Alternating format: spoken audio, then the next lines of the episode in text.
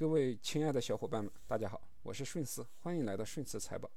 今天我和大家聊一下，谁有可能成为中国未来的漂亮五零？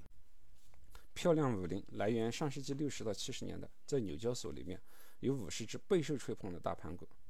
漂亮五零当时代表了盈利丰厚且稳定增长、高市盈率的股票。在不确定的投资环境中，投资漂亮五零可以带来稳定的收益。为什么要选择五零指数？因为它的标的是这个行业里面权重最大的前五十只股票，所以它们基本代表了相关行业的龙头股。对于行业的龙头股，因为它拥有行业的核心资源，有自己的护城河，掌握着行业的话语权的地位，所以相对于行业的二三线公司来说，盈利能力会更稳定，持久性会更强。在上证 A 股中，主要的五零指数有上证五零指数、创业板五零指数、科创板五零指数。那这三个指数，谁有可能成为中国未来的漂亮五零呢？我们先从这几个指数的行业背景来看一下。我们先来看上证五零指数。上证五零指数里面有百分之四十四是金融地产，其实主要的就是银行、保险行业，再外加一点食品饮料。在过去的二十年间，我国的金融地产行业确实得到了很大的发展。但随着房住不炒的定位和金融脱虚向实的政策指导，这些行业未来已经不再可能有高的增长和高的回报。我们再来看一下创业板五零指数，创业板五零指数的行业涵盖了百分之三十六的信息技术，百分之二十四的医药卫生和百分之二十的工业。未来随着中国老人口老龄化的到来，医疗健康行业是可以长期持续稳定盈利的。同时，医药行业已具备了一定的高科技含量，龙头公司在各自的细分领域里面都拥有自己的护城河。那信息技术行业就不用说了，它是未来中国弯道超车的方向。基于国内庞大的消费需求和大数据的资源支持，会逐渐培养出一些世界级的优秀企业。所以，对于创业板五零指数来说，这个指数代表中国未来的科技进步、消费升级和工业四点零，它符合未来国家产业发展的方向。最后，我们再来看一下科创板五零指数。科创板五零指数是一个比较偏科的指数。为什么这样说呢？因为它里面百分之六十二的都是信息技术行业，其他行业的占比不高。我们再看一下十大重仓股，里面有。九只都是五 G 半导体行业，所以它相当于一个五 G 半导体行业指数。所以这个指数更多代表的是未来中国的五 G 行业，科技含量较高，有一定的护城河，但是技术更新迭代快，研发费用投入高，所以未来它的投资回报率是不确定的。从上面三个指数的行业信息来看，可以看到创业板五零指数它更接近于。漂亮五零的标准，一个企业要获得长期持久的盈利，在市场上就需要不停地推出更新换代的产品，以满足市场的需求和超越竞争对手。因而，研发费用的投入也就成为了考量一个企业未来竞争力的依据。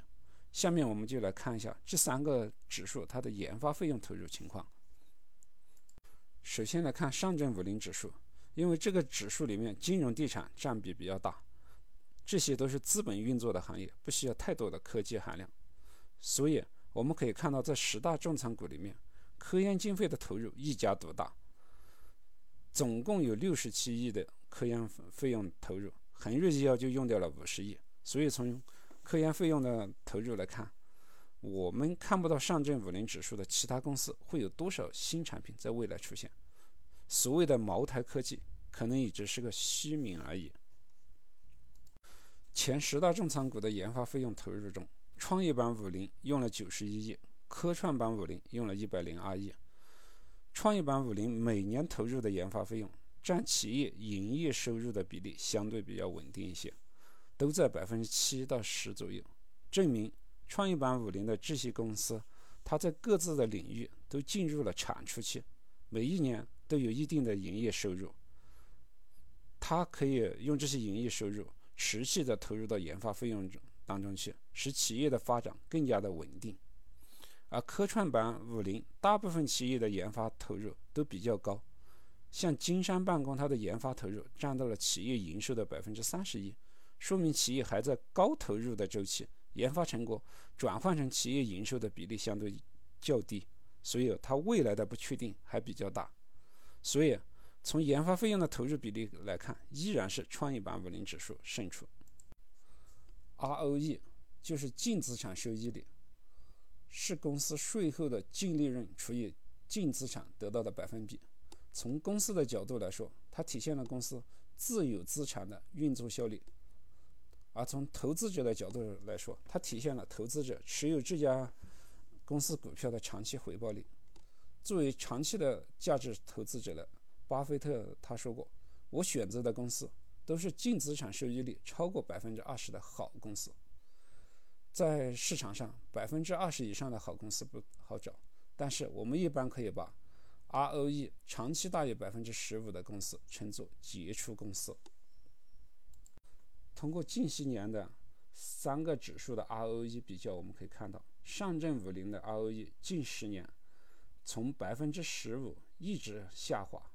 到近几年只有百分之十左右，而且还在呈下滑的趋势。科创板五零的 ROE 一直就在百分之十以下徘徊，只有创业板五零的 ROE 大部分时间都在百分之十以上，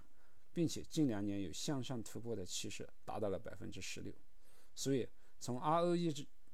这个指标来看，好像这三个指数中，创业板五零指数又胜出。以上。我从三个指数的行业分布、研发费用投入、净资产收益率三个方面进行了比较，可以看到，未来创业板五零指数的确定性和稳定性较强一些，科创板五零指数次之，上证五零指数排在最后。对于未来是否能够走出像漂亮五零这样的行情，仁者见仁，智者见智，也许你还有更多的维度可以进行衡量。那我的分析就这一些，那你有什么看法呢？欢迎在评论区留言点赞。投资有风险，入市需谨慎。感谢你的聆听，顺驰财宝，下次再见。